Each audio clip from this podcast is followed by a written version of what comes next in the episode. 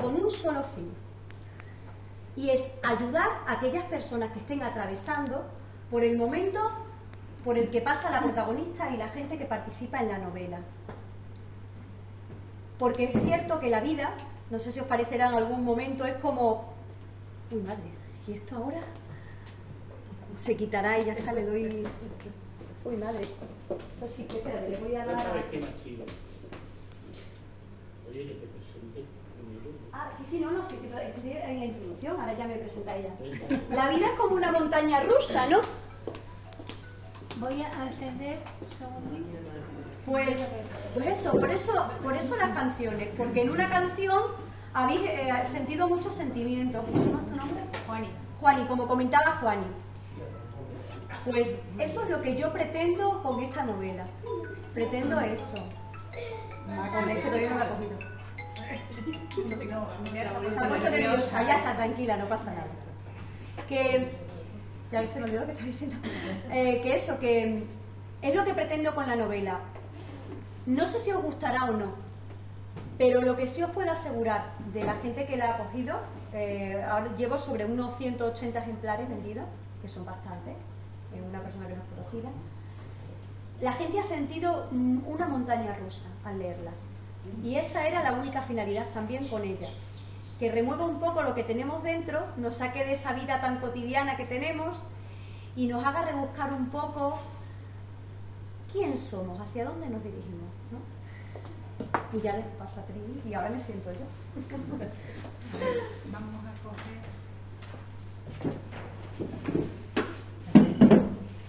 Bueno, vamos a leer. Eh, un poco la trayectoria de, esta autora tan singular que tenemos nosotros hoy aquí.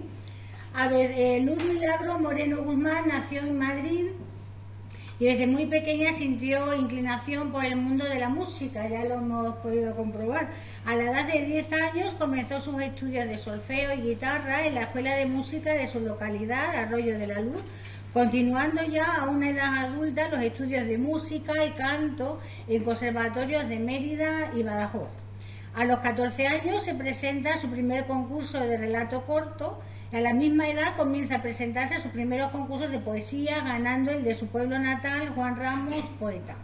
Debido uh, a un revés en la salud, decide estudiar una carrera universitaria que la conduce a ayudar a los demás. Así, en 2003 comienza sus estudios de terapia, ocupacional, como nos ha comentado ella, terminando en 2007. En el 2000, y junto a unos amigos, funda su primera asociación por ese afán de darse a los demás, dedicada exclusivamente a la juventud. Asociación Juvenil, eh, Juventud Siglo, XXI, ¿verdad? Tiene gran éxito en la región de Extremadura, obteniendo premios como la creación de un programa de prevención pionero en aquella época de drogodependencia, igualdad de género, sexualidad y alimentación desde los centros de salud. En 2015, gracias a la ayuda del Ayuntamiento de Olivenza, crea su segunda asociación. ¿En Olivenza donde vives tú ahora? ¿no? Sí, Patarata Teatro impartiendo un curso que llega a la ciudadanía cuyo primer estreno es la obra Ars Tremendis, un drama sobre la confesión de tres mujeres asesinas que se conocen en la cárcel. En 2016, debido a la insistencia de sus alumnas de teatro de aprender canto y gracias a su formación musical desarrollada durante toda su vida, crea su tercera asociación exclusivamente de canto. Eh, se llama Sueños de Olivenza. Esta asociación logra cruzar fronteras llegando su espectáculo de ópera y fado a Elvas, obteniendo un gran éxito en la prensa y el mundo de la comunicación. Su montaje de pasiopera les, llega, les lleva en 2019 a ser incorporados a la guía de músicos profesionales de la región de Extremadura. Todo un honor para una agrupación de tan corto recorrido. En la actualidad trabaja como terapeuta ocupacional en el Colegio Nuestra Señora de la Luz de Badajoz perteneciente al Instituto Hogar de Nazaret y además de ser profesora de teatro en la Diputación de Badajoz, creando ella misma sus propias obras de teatro con sus montajes sobre prevención de la violencia de género. Mantiene intacta su pasión por el teatro y la música, participando en tantos eventos como se le presentan, tanto a nivel nacional como internacional. ¿Presentada quedas? Desde luego. Bueno, ¿Cómo surge la idea de escribir una novela. Yo ya, eh, más o menos con 26 años, quería escribir eh, una novela, pero basada en hechos reales. Eh, basada en hechos reales. Lo que pasa es que en vez de, no conocía entonces el género de las novelas autobiográficas y decidí hacer una novela romántica. Los personajes eran reales y la historia también. Pero claro, yo empecé a escribirla, hice mis 150 páginas y ahí me quedé atascada porque ahí terminaba la historia de amor y como que la historia en sí no salían más personajes para que continuara. Entonces, esto fue en 2014, yo lo dejé aparcado y seguí con mi vida haciendo mis obras de teatro, componiendo, en fin. Y en 2020, una depresión profunda, luego os explicaré de dónde viene la depresión profunda, porque no es una casualidad. No es una casualidad que en un momento de nuestra vida nos llegue una depresión profunda. En ese año me replanteé mi vida porque la vi como el final la vi como que mi vida se acababa. Entonces decidí continuar esa novela. Dio la casualidad de que di con la editorial esta, que es una editorial importante a nivel internacional, se llama Europa Ediciones, y me propuso darle un giro a la novela que yo ya tenía. En vez de una novela romántica, como ellos eran, eh, estaban especializados en novela autobiográfica, me dijo, ¿por qué no cuentas sobre ti, sobre tu vida que es interesante? Porque ese modelo de vida que tú tienes puede ayudar a otras personas que también la tengan. Y así nació La luz de mi vida. Y de 100 páginas, primero fueron 300, luego 400 y luego 496 o 97, cerca de 500. Os decía antes, uy, madre mía, es que aquello está muy lejos para darle yo. ¿Puede alguien, mm, si no le importa, alguien ponerse y darle al cursor que vaya pasando? ¿Podemos apagar las luces? Sí, sí, sí, claro. No, no, no, ¿Para qué? ¿Veis? ¿Lo leéis? Sí. Vale. Bien, esto es lo que os explicaba antes. Esas son las partes de una autobiografía. ¿Qué diferencia hay entre una autobiografía y mi novela, que es una autobiografía novelada o una novela autobiográfica? Pues que yo no llevo a la par esas partes. Dentro de la novela hay referencia a otros libros porque hablo de enfermedades. Y dentro de la novela hay testimonios, poesía, música, un poquito de todo. Está escrita del final al principio y no es una casualidad, porque en las primeras páginas es donde el lector se engancha. Al quedar inconclusa es como si fuera una novela de las caviantes de Edgar Allan Poe. ¿Conocéis ese autor? Que escribía desde el final, lo quedaba inconcluso para poder retomarlo, a ver qué le había pasado a los personajes para llegar hasta ese momento de la historia. Pues esta novela está escrita igual. De modo que al final de sus páginas volveréis a retomar ese principio para concluirlo.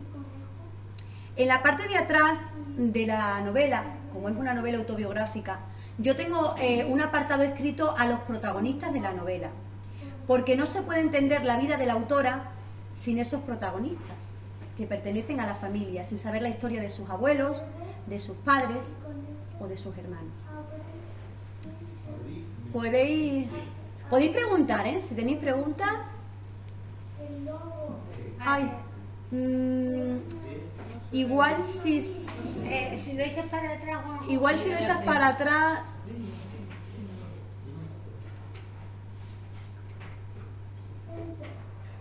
Es hacia atrás, sí, mejor. Vale, tampoco hace falta que se vean todas las letras porque yo os lo voy a explicar. Yo esto lo hago más o menos porque me ha venido a la presentación gente que tenía un problema auditivo. También me ha venido a mi presentación gente que ha tenido problemas visual, por eso lo hago de las dos formas. Pongo las diapositivas y hablo yo, para que esté accesible a cualquier tipo de persona. Veis que ahí ya meto yo la cuña de mi trabajo. es de formación profesional. ¿Hacia atrás o mejor hacia atrás? ¿Hacia atrás es de donde Bueno, yo voy hablando mientras se va cuadrando. La novela empieza con una decisión importante para que yo venga a este mundo. Y os pregunto, para que alguien quiera participar libremente, ¿qué opináis sobre qué es la maternidad? ¿Qué significa para vosotros la maternidad? Quien quiera puede participar libremente. El germen de la vida. El germen de la vida. ¿Alguien más? Una realización personal. Una realización personal. ¿Alguien más? A ver, la mayoría somos madres y padres, ¿eh? Aquí. Yo para mí fue lo más grande del mundo, porque tuve tres abortos y al tener mi primera hija, para mí fue algo Ya ha sacado uno de los, de los temas principales del libro. Ha dicho, tuve tres abortos. Yo tenía que haber sido la sexta de seis hermanos, pero soy la tercera. Imaginaos dónde están los otros tres. Mi madre vivía entonces en San Sebastián. Allí estaban más avanzados que aquí en Extremadura, aunque vivíamos aquí eh, los avances médicos en cuanto a maternidad. Pero allí los médicos le dicen a mi madre, señora, no puede usted volver a embarazarse. Tiene dos hijos. ¿Qué sentido tiene tener otro? ¿Alguien quiere opinar? ¿Qué sentido tiene tener otro cuando ya tiene dos hijos? Poner en riesgo su vida, esto lo veréis a lo largo de la novela, porque ya no podía tener hijos. Pero su realización personal era tener hijos. Su, lo más grande de este mundo para ella eran sus hijos. Y ella quería tener una familia numerosa a pesar de no poder ni físicamente, ni físicamente, ni psicológicamente. Pero mi madre se empeña, viaja desde San Sebastián hasta Extremadura, porque aquí los médicos no le ponen ningún problema para tener otro hijo, que soy yo la que está aquí sentada. Entonces el diagnóstico del médico es el siguiente. Si su hija nace, nacerá con una malformación congénita, con síndrome de Down o con la falta de alguna parte del cuerpo. Eso sí nace. Se lo decimos desde ya, a través de las ecografías, de las pocas ecografías que tenemos. Si usted sobrevive, porque el pronóstico habitual es que usted muera y su hija también. Comentadme, ¿qué haríais ante una situación de esa? es muy fuerte. ¿eh? Es muy fuerte, pero es el principio de este libro. Es el principio, pero es que es una historia real, insisto. Yo no estaba, o estaba, pero era muy pequeña. Pero esto me lo cuenta mi madre desde que yo era bien chiquitita. No sé si con la intención de inculcarme ese sentido de maternidad responsable, que yo lo llamo, o bien Perdona, ¿Has hecho maternidad responsable. o irresponsable? No, he dicho responsable. Irresponsable. Es irresponsable. Mí esto sí. Vale, yo digo responsable. Hay que ser muy Yo digo responsable. Yo digo responsable, ¿vale? Y ahora sigo. No sé si para inculcarme ese- esa maternidad responsable que ella pensaba, o bien para que cuando yo naciera me dijera, pues mira, Eh, me gustaría hacer hincapié en eso de responsable. Bajo, bajo su punto de vista, sí. lo digo entre comillas, No, responsable. no, lo, lo afirma. Lo afirmo, Lo afirma. lo afirmo, es responsable. Es respons- sería responsable su madre no haciéndole caso a los médicos. ¿Saliera usted con deformaciones a una vida de lobos? No, eso era un ¿Sería responsable su madre de eso? ¿De traerla al mundo? Sería Ah, responsable. Sería responsable. Y explico esa responsabilidad. ¿Me deja poder explicarlo, por Es favor? que psicológicamente me está diciendo que su madre tampoco Sí, pero ¿me deja poder explicarlo, Sí, por sí, favor? por favor. Digo responsable porque tomo- todos somos consecuentes de nuestros propios actos. Entonces, ella tendría la, la responsabilidad de haber tomado esa decisión de eh, cargar con lo que hubiera ocurrido. Y yo, un momentito, y yo nunca, un momentito, y yo jamás hubiera puesto en duda, si hubiera nacido con una parte del cuerpo, la responsabilidad de mi madre. Hay una frase que yo tengo en el libro al principio, la fuerza de una madre es más fuerte que las leyes de la naturaleza. En el caso de muchas de las familias, respondiendo a lo que usted me dice, en, caso, en el caso de muchas de las familias de los chicos que yo tengo, ya sabían de los médicos que el otro hijo que venía podía nacer con algo así, porque tenían antecedentes genéticos. Perdón, termino. Es que hay- Y- hay una- es que- pero déjeme terminar, por es que- favor. Es que tengo aceite y se me puede ir. Ha dicho usted una cosa. Cargar con una. Cargar. Sí, O sea, un padre, una madre carga con su hijo Sí. o ama a su hijo. No, Las dos a ver, cosas. Las dos cosas. Ama a su hijo y carga con su hijo. Eso, no, carga. Carga porque eso estoy yo cansada de verlo todos los días en mi trabajo. Es una carga. Lo es. Aunque os parezca mentira, es una carga. Tú tomas la decisión consecuentemente y responsablemente de traer a tu- un hijo al mundo, pero a tu hijo nadie, nadie le ha pedido opinión para nacer. Entonces es responsable. Es una, es una decisión responsable. Porque tú consecuentemente, por realización personal, por una cosa que te ocurra en la vida, porque tú quieras tener hijos, tomas esa decisión. Otra cosa es que tú tuvieras ese hijo sin querer tenerlo. Y aún así, sin querer tenerlo, también sería una maternidad responsable. Aún sin querer tenerlo, también sería una maternidad responsable. ¿Lo tengas o no lo tengas? Y sigo, no quiero crear polémica. Em, ¿Qué creéis que hizo mi madre? Bueno, yo estoy aquí. Pero siguió adelante porque ella tenía la certeza absoluta de que eso iba a salir bien. Y para ello, para ello, en este caso, los médicos de San Sebastián se equivocaron con el diagnóstico. Porque yo estoy aquí. Ella fue a la mejor maternidad que había entonces, estaba en Madrid, en La Paz, le hicieron pruebas y a pesar de que ella en su estado físico, otra cosa es como yo viniera, pero que fue, eh, los médicos se confundieron, pero otra cosa es el estado, como decía el señor, en el que se encontraba mi madre. Mi madre pesaba 35 kilos, repito, 35, 36 kilos, lo máximo que llegó a pesar fue 40 kilos en mi embarazo y no comía. ¿Bien? Yo nazco, eh, no me parecía un poco fuerte porque mi madre tampoco ha dado consentimiento eh, meter lo del el certificado que te dan en el hospital con el peso. Yo nazco con un peso de 2 kilos 800 gramos, 2 kilos 800 gramos sin necesidad de incubadora y estoy aquí. ¿Me veis? Que me podéis ver. Cantando y bailando. Los médicos a veces se equivocan. Aunque nos parezca mentira, a veces se equivocan. De eso habla también el libro Largo y Tendido. Es un libro controvertido. Pero dentro del libro hay muchos diagnósticos equivocados de los médicos. Bien, solo es un testimonio. Yo lo pongo al final. No es para eh, culpabilizar, porque en ningún momento está escrito el libro para culpabilizar a nadie de las cosas que suceden. Pero no tiene sentido escribir una novela autobiográfica sin contar la verdad de lo que pasa. ¿Bien? Vamos a dejar el tema de la maternidad y vamos a ir con otro tema, el duelo. ¿Qué opináis? ¿Qué es el duelo?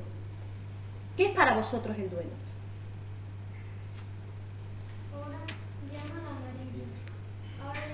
El señor que, que participe si quiere. ¿Qué, qué es el duelo? Pregunto. El duelo es el vacío que te encuentras después de la muerte de un ser querido y intentar encontrarlo nuevamente de una forma más. Todos los que estamos aquí hemos vivido un duelo, ¿verdad? ¿Qué ocurre? Sí, sí, sí, sí. Pero no solamente duelo por la pérdida de un ser querido. Se tiene duelo también por una enfermedad, por todo, por muchas cosas. El duelo tiene varias fases, ¿verdad? Está la negación, está la aceptación, está la primera fase de shock, ¿verdad? Cuando te llega. Pero ¿qué ocurre? Os pregunto, todos son preguntas, porque son los temas de los que habla el libro. ¿Qué ocurre cuando ese duelo se convierte en un duelo patológico? ¿Sabéis lo que es un duelo patológico? Una enfermedad. Es cuando el duelo ocupa toda tu vida y cuando ese duelo es la fase principal de la vida, el primer objetivo para que tú sigas viviendo. ¿Entendéis lo que yo explico? Utilizo mi duelo para yo poder seguir en la asistencia y culpabilizo al duelo de todo lo que me ocurre. Eso es un duelo patológico. De eso también hablo largo y tendido dentro del libro. Y dice uno de los testimonios de las personas que lo pasan. El luto nunca encoge, el alma crece alrededor de él. ¿Qué opináis sobre esa frase? Sí, porque hay gente como que se regodea, ¿no? En ese, en ese duelo. Perdón. Tienes que hacer fuerte para sobrellevarlo. Te regodeas como, un- a ver, no sé si es la palabra acertada, ¿no? Pero que al final todo gira en torno a eso. Vale. Ya concluyo con lo que os digo. El duelo de uno de, los, de uno de los protagonistas de mi libro lo condujo a una enfermedad. La enfermedad a una enfermedad. La enfermedad lo condujo a un ictus. Y el ictus lo condujo a la muerte. Mira, como enlazo un tema y otro. Hay veces que se dice que de pena se muere, ¿no? También. De pena parece que no se muere nadie, pero sometiendo al cuerpo de un estado de ansiedad y de estrés continuo y ciertas enfermedades mentales, ahí entro en la enfermedad mental, sí nos pueden conducir a la muerte. La depresión profunda nos conduce a la muerte. Eh, ¿Me podéis pasar? La depresión profunda nos conduce a la muerte. A mí la depresión profunda me condujo a un intento de suicidio. Estamos hablando de temas importantes. ¿Ves? Parece que se me encoge el corazón, ¿verdad? Con las cosas que os cuento. Ya no es tan bonito el libro. Pero tiene un final feliz porque yo estoy aquí o no. Y mi única intención con escribir este libro es remover conciencias. Lo que yo he pasado, si lo está pasando otra persona, decirle, por muy duro que parezca lo que os estoy diciendo, todo es pasajero en esta vida. Todo pasa. Eso es el mensaje elemental del libro. Todo pasa. Aun el horror más tremendo que también hablo de él en el libro, como es perder a un hijo. Eso es el peor dolor que puede vivir una persona. Todo pasa. A mí la depresión profunda me condujo a eso. A mi padre le condujo ese duelo a una enfermedad. Y conforme se fue apagando mi padre, fui apagando yo, de la misma manera. Cuando mi padre entró en una depresión profunda, yo tenía dos años. Cuando yo tenía que atender a mi padre y a mi padre, tenía ocho años. Atendía a mi abuelo, a mi abuela, a mi padre y a mi madre. Yo sola en casa con ocho años. ¿Sabéis todo lo que es la anorexia? ¿Alguien no lo sabe que me ha dicho que no? ¿Sabéis todo lo que es la anorexia? ¿Sabéis que hay muchos tipos de anorexia? Lo que yo tuve fue anorexia nerviosa. La anorexia nerviosa se produce cuando hay en tu vida un desencadenante que te lleva a una depresión que yo no sabía que tenía. Cuando yo vi al médico de cabecera, hablando de los diagnósticos antes de los médicos, esta señora me dijo que yo estaba en plena adolescencia, cuando empecé con la anorexia tendría unos 16 años. Mi padre ya estaba en las últimas de su enfermedad y mi madre recuperándose. Y el médico me dijo que yo estaba llamando la atención. ¿Sabéis cuánto pesaba? 40 kilos de llamadas de atención. Cuando yo fui al hospital pesaba 36 kilos y no podía levantarme de la cama. Si esta médica me hubiera hecho caso con los 40 kilos, hubiera ido antes. Afortunadamente, el eh, Cáceres, que entonces donde yo vivía, tenía un programa estupendo para gente que tenía anorexia nerviosa. Y un programa diurno que te permitía ni siquiera estar ingresada en el hospital. Porque no voy a hacer spoiler, pero luego leeréis qué le pasó a mis compañeras que estaban ingresadas en el hospital. ¿Sabéis qué ocurre? Que a veces la vulnerabilidad de las personas con enfermedad mental les lleva a otras a aprovecharse de ellas. Parece muy cruel, ¿verdad? Pero es una realidad. Cuando tú no puedes defenderte, tus debilidades salen. Y esas debilidades a veces son aprovechadas por ti mismo y por los demás para ponerte en una situación mucho más de. ¿Pero en qué sentido dices aprovecharse de una persona que... En muchos sentidos. Eh, Es que no te voy a hacer spoiler porque está dentro del libro. Cuando lo leáis, eh, entenderéis en qué sentido. A nivel física y psicológicamente. ¿Puede, mm, ¿Puedes pasarme? No, os voy a comentar una cosa de aquí. se me diagnosticó que tenía anorexia nerviosa y no una depresión profunda, porque eh, el cerebro ya no hacía sus funciones normales. Yo cuando llegué al psiquiatra le decía, no sé ni cómo me llamo, no sé quién soy, dónde vivo. Los riñones ya no estaban haciendo una función normal, se me fue la regla, el corazón tenía arritmia, ya no descansaba bien. Muchas de las compañeras mías con las que estuve en el hospital, ese daño fue irreversible y muchas eh, fallecieron.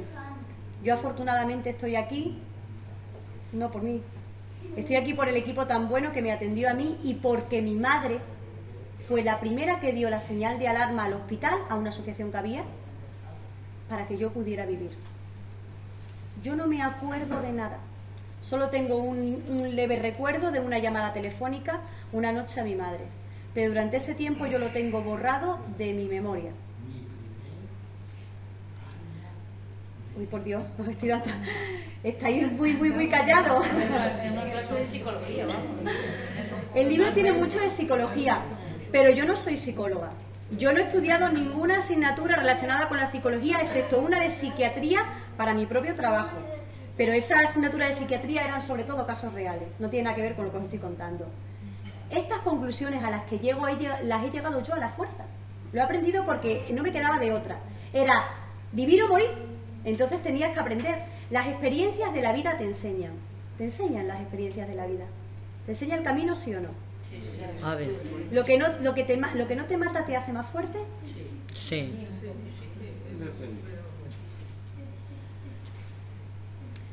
Mm, dale. La música. Esto me salvó a mí. Mirad, dice que el cerebro, cantar en nuestro cerebro, potencia la memoria y estimula diferentes áreas. La música, sí, es cierto, claro que es. La música, la memorización de las canciones, esto lo he hecho yo a través de, un estudio científico que he hecho con compañeras de trabajo gente que estaba en unas fases de demencia potencia la memoria, hacía que se mantuvieran y estimulaba diferentes partes del cerebro que estaban pues dormidas. Pero no solo eso, dicen, el corazón ejercita de modo similar de, modo similar a lo que os digo y hace un ejercicio aeróbico ligero, como cuando tú estás caminando rápido. ¿No os ha pasado nunca que cuando estáis cantando o bailando, haciendo alguna actividad, os cansa? Mira, ahora hay un espectáculo en Badajoz y en Cáceres de Rocío Jurado. Rocío Jurado decía que perdía en el escenario 4 o 5 kilos cada vez que salía a cantar. ¿Es un ejercicio o no es un ejercicio? Sí. Pero dice, donde más beneficios tiene la música es a nivel de los pulmones. Hace que controles la respiración, sobre todo en los casos de estrés y de ansiedad, y que la vuelvas más profunda y pausada. Y además aumenta la capacidad pulmonar. Cuando pasé un episodio por ahí yo de mi vida, estuve un año sin cantar, un año. Primero estuve sin hablar y luego estuve un año sin cantar, tardé un año en volver a cantar. Pero cuando volví a cantar, me sentía mejor que antes.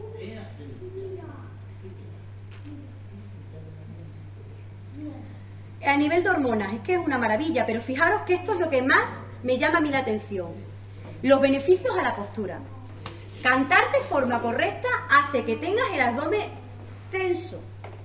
Porque quien sabe cantar bien utiliza unos músculos que están debajo de los intestinos que se llama diafragma.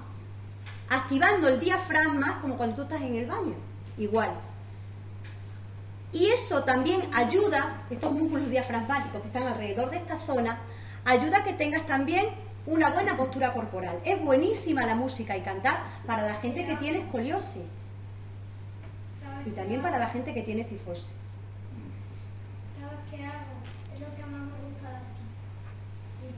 Mirad, la depresión. A mí esto me llama mucho la atención.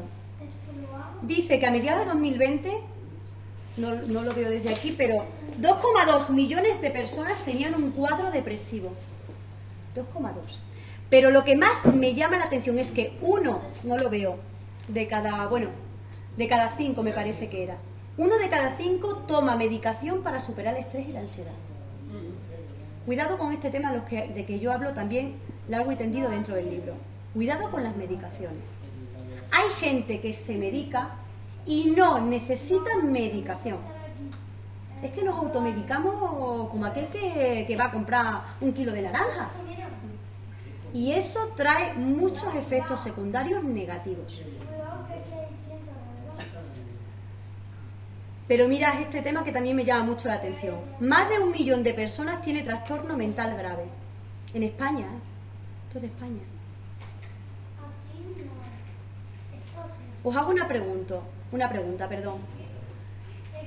¿Cómo pensáis que, que estamos en enfermedad mental? ¿Estamos mejor que hace algunos años o peor? Peor. Peor.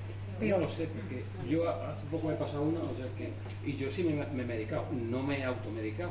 me han- he- he tenido- Pero eso hay mucha gente que se automedica. Es más, hay gente que tiene medicación y se autorregula su dosis. Eso también lo hay. Te lo digo yo que estoy en ese mundo. Bueno, ya no la tengo, o sea, ya no, ya he dejado de... Claro, yo también la he tenido y ya no la tengo. se me metían las ideas ahí no me salían. Mirad, os voy, os voy a comentar qué es lo que sucede con las enfermedades mentales. Eh, dice algún científico importante que mm, a partir de los 0 a los 7 años es como se conforma la personalidad de alguien. De los 0 a los 7 años. Esto no es en la mayoría de los casos, pero sí es un estudio que se hace a nivel mundial. La mayoría de los trastornos mentales que suceden pasa por un, suceso traumático ocurrido a esas edades. Un suceso traumático ocurrido a esas edades. No es el antecedente genético solamente lo importante.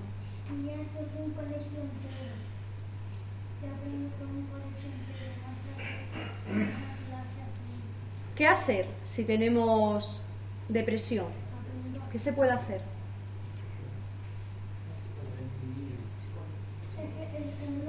Un psicólogo. ¿Qué más? Aislarse. Aislarse. Uno. No, pero ¿qué se puede hacer? ¿Qué se puede hacer eh, para, para, evitarlo. para evitar para evitarlo no para si- para evitarlo y para que si estás dentro de ese proceso de depresión pueda ser más llevadero? ¿Qué cosas se pueden hacer? rodearte de tus seres queridos, un entorno más, más querido, amigos, familia, que te apoye. La Pedir ayuda. La de, pedir ayuda. Ese es el principal. La depresión tiende a aislarte. Te aísla de tus seres queridos. Es más, lo pagas con tus seres queridos y maltratas a tus seres queridos. De eso hablo largo y tendido dentro del libro. Porque la enfermedad mental, aunque hemos avanzado, no está bien vista. Tú cuando vas por la calle no dices, esa persona tiene una depresión profunda. Yo sabía que tenía anorexia porque se ve físicamente. Pero tú ves a una persona por la calle y no sabes que tiene una depresión profunda. Es aislante porque la depresión daña a donde tú eres más débil. Se escuda de tus pensamientos que puedes tener irracionales para alimentarse. Lo principal, lo principal, aparte de pedir ayuda para superar una depresión, es intentar parar la mente. Porque el corazón nunca te miente, pero la mente sí. Continuamente te está diciendo mentiras.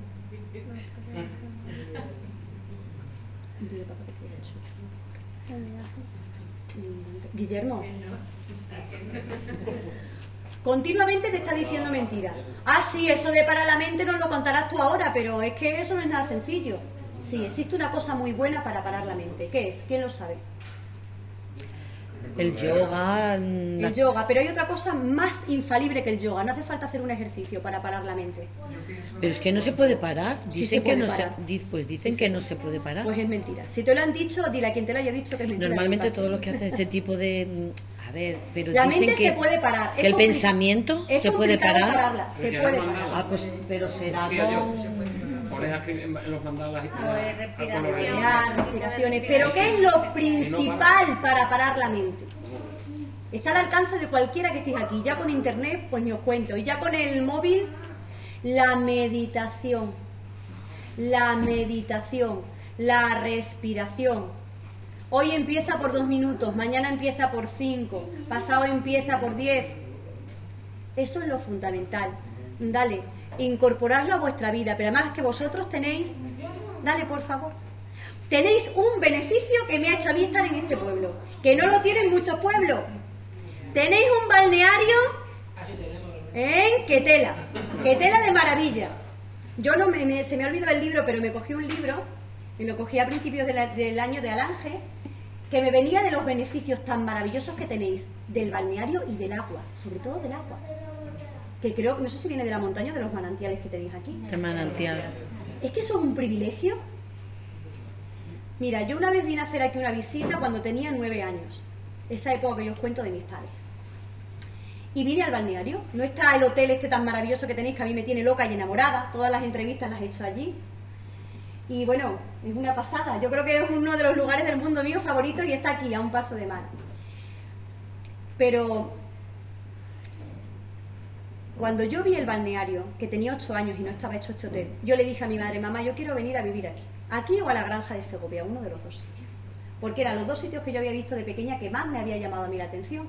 Y mi madre me dijo, a la granja de Segovia no vas a ir, pero al balneario que lo tienes al lado, algún día podrás vivir. Hoy os puedo decir que ese sueño lo he cumplido. Yo cuando vine aquí solo me atraía el balneario, pero ahora os puedo decir que me atrae más que el balneario. Yo iba a comprar aquí una casa y mirad lo que me sucedió. La casa que yo iba a comprar la tenían ahí en lo alto de una montaña, estaba así, el salón así todo empinado. Eso no tenía solución. Yo traje a mi albañil de confianza y me dijo, ni se te ocurra meterse en esa casa. Y yo con un disgusto enorme me fui al bar, este que tienes aquí en el pueblo, el, el Trinidad, a tomarme una tila porque venía, bueno, venía que yo ya había dado la entrada para la casa. Yo estaba con la casa encantada. Y no os podéis imaginar, sin ser de aquí, cómo me trataron los señores que estaban allí en el bar.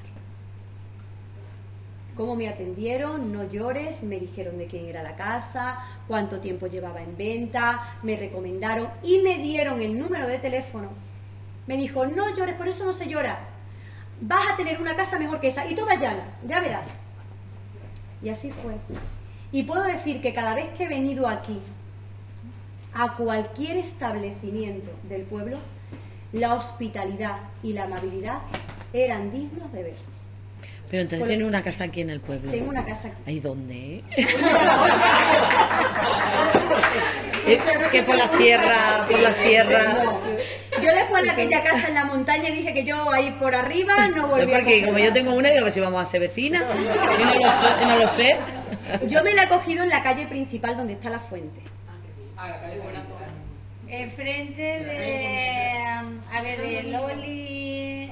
eh, la de Domingo el Practicante. La casa es. Ah, ya sé, la de, la, Sí, que era eh, de la de Marta. que ¿no? La de Marta no, la de Madrid. No, no, no, le dice la de Currito. La de ¿No? ¿Qué decía? De Currito. Ahí no, o la, si es la que está de esquina. Pero la que está de esquina en el. en el- La que está de esquina. Tiene, tiene unas escaleras. La de la calzada la del ayuntamiento. La de Curro y Anita. Ah, vale, vale, vale, vale. La que está en la carretera. Cuando Vale, yo, vale, cuando yo Esa casa es es muy mona. Cuando terminó todo esto de la casa esa de la es muy montaña, antiguo, cuando terminó todo esto, que es interesante, veo que este tema os interesa. Claro, hombre, que esa vecina ya de Alange es una notición. Cuando terminé yo de la casa esa empinada, que yo la llamaba la casa empinada esa de la montaña, pues yo dije que yo aquí no veía ninguna casa más. Que yo mi sueño era vivir aquí en Alange, pero que yo no veía ninguna casa más. Porque claro, le tuve que decir al señor de la inmobiliaria que me devolviera el dinero, que yo esa casa no me la quedaba. Imagínate el problema de los dueños con negociaciones, el de la inmobiliaria, bueno, un lío tremendo. Y le digo a mi marido, yo no veo más casa. Total, yo vivo en Olivenza feliz para que me voy a coger aquí, ya iré cuando yo pueda. Y mi marido fue el que vino a verla y me dijo, ven a verla, porque te va a encantar. Y yo estoy con mi casa, que te lo diga allí, Manolo, que puede hacer? Estoy con mi casa, que cuando yo Qué termine, bien, qué dejo. Olivenza y me vengo aquí a vivir. Claro. Porque tenéis, tenéis una cosa que no lo tienen otros pueblos. La calidad de vida, calidad, actividades placenteras. Cuando yo me subí a donde está la carretera de Almendralejo que tenéis el camino este que rodea el castillo. Y yo vi ese camino con el embalse y digo, pero bueno, esto... Pues ahora lo van a preparar. ¿Dónde estaba escondido? Me- que yo no lo he visto. Cuando yo venía al balneario y me metía en el balneario en ese hotel, digo, pero bueno, pero si es que este hotel no está ni en París ni en muchos sitios, este pedazo de hotel. Sí, sí, sí. Y me decía, una- yo le preguntaba a una señora, pero bueno, tú explíqueme usted los beneficios para que yo me venga a vivir aquí. Dice "Es que el agua está de buena. el agua está de buena, es maravillosa. Y viene de ahí de la sierra. El agua en el que te has bañado tú de allí de la piscina viene de la sierra. Y aquí tenemos un agua que nos la bebemos todos los días, que eso. Digo, así estáis vosotros de sano. Entonces, actividades placenteras. Importante para todo aquel que tenga una enfermedad, una depresión o cualquier tipo de enfermedad de las que vamos a hablar ahora. Un paseo, después de pasear en cualquier césped que tengáis, quitaros las zapatillas, los calcetines, el contacto con la tierra, le viene al cuerpo fenomenal. No dejéis de hacer ejercicio, lo que ha dicho ella, el yoga, la meditación, el chikú, eh, yo que sé, incluso el gimnasio del ayuntamiento. Es maravilloso. Que cuando lo vea va. Y eso, y eso nos está dando vida. Las actividades placenteras que tomamos en la vida. Y pensad que la peor situación que estemos atravesando en la vida no es para siempre. De todo se sale. De esos pensamientos que no dejan de dar vueltas en la locomotora de la cabeza también se sale. Solamente tenemos que tener dos cosas, ganas de salir y fuerza de voluntad para hacerlo. Mm, dale a... Bueno, pasa, pasa, porque de esto ya hemos estado hablando. Mira, pasa un momentito, pasa un momentito, os quiero explicar una cosa. Pasa, pasa, pasa, pasa, ahora os hablo ahora de eso. Esta foto. Decidme qué veis ahí. Soy yo, ¿eh? Porque estás contenta, ¿no? No. ¿No? Parece que estoy contenta, pero lo estoy. Esa es la pregunta. Ah, eso ya. Eso lo sabes tú. ¿Cómo? Mirar al frente. Es una sonrisa forzada. Sí, ya, ya estoy acabando. Eh, mm, mira, esta foto me la hizo mi madre allí en mi pueblo cuando estaba enferma, cuando tenía anorexia. No me la hizo porque ella sea muy masoquista, sino me lo hizo para que yo recordara hasta qué punto había llegado. No sé si os fijáis, pero la- eh, las, las venas del cuello se me notan bastante. Sí, ¿Y sí. veis los huesos a la altura de los hombros? ¿Los veis? ¿Los podéis apreciar? Eh, dale para atrás, no sé cómo puedes dar, a la foto que teníamos antes. A la anterior. An- no, no, eh, uy. Es una sonrisa muy forzada, sí. Sí. Igual tengo yo que ir a... La otra foto, esta, ¿se puede poner en grande? Esta también soy yo. Es la misma persona. Sí. ¿Pero qué veis? Ahí que está, sí, ahí ya está. Ahí está feliz. Pero, mm, habladme físicamente. ¿Qué veis físicamente? Como me contabais antes. Sí, más rellenita la cara. Más rellenita la cara. ¿Los hombros qué? ¿Los brazos? Sí, La cara es el espejo del alma. Sí. Que ahí la tiene. Pues eso es el amor, eso es la felicidad, eso son las actividades placenteras, pero eso es una cosa importante que os hablo del- en el libro y que parece que está mal visto en la sociedad que tenemos, que es cuidarse a uno mismo, quererse a uno mismo, levantarse por las mañanas, estéis en la situación que estéis y decir, soy la más guapa del mundo. Ir por la calle así, no, decís que no, pero hay que hacerlo, porque os voy a hacer, os voy a preguntar una cuestión.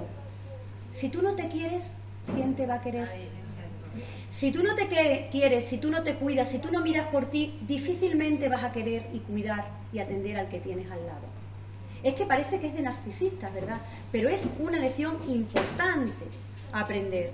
Y eso es lo que yo hice en esa época ahí. Aprendí a verme, aprendí a aceptarme y aprendí a quererme. Os quería hablar, dale, mm, ya le puedes dar otra vez. Ya termino con dos pinceladas acerca del cáncer, ¿vale? Y para explicaros esto no os voy a leer todo lo que hay ahí, ¿vale? Solo os diré que el cáncer eh, son nuestras células sanas, pero que están descontroladas, que no mueren y que además se regeneran en diferentes órganos.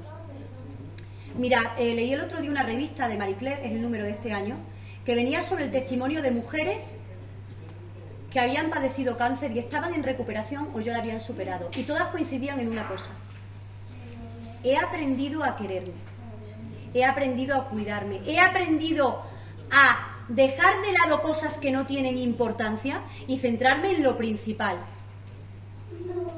He aprendido a callar y he aprendido que el cáncer no es contra el cáncer, como decimos ahora. El cáncer es mi amigo, porque solo entendiendo cómo se ha producido mi enfermedad, de eso hablo largo y tendido dentro del libro, puedo llegar a una sanación, no a que se acaben los síntomas, una curación, sino a sanarme verdaderamente y que no se vuelva a reproducir. El cáncer, decían muchas mujeres, me ha enseñado un montón de cosas, pero sobre todo a valorar lo importante. La importancia de cuidarnos a nivel de alimentación, a nivel psicológico. No pasa nada por tener que ir al psicólogo. Ya no estamos en los tiempos de antes en los que a las enfermedades mentales se les encerraba en casa.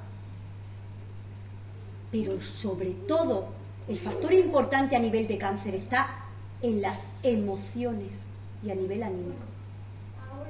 Tú no sabes lo que te va a pasar en tu vida, pero lo único que puedes controlar son las decisiones que tú tomas en tu vida y cómo te las tomas a nivel emocional y anímico. Hay, muchos libros dentro del mío que hacen referencia a eso.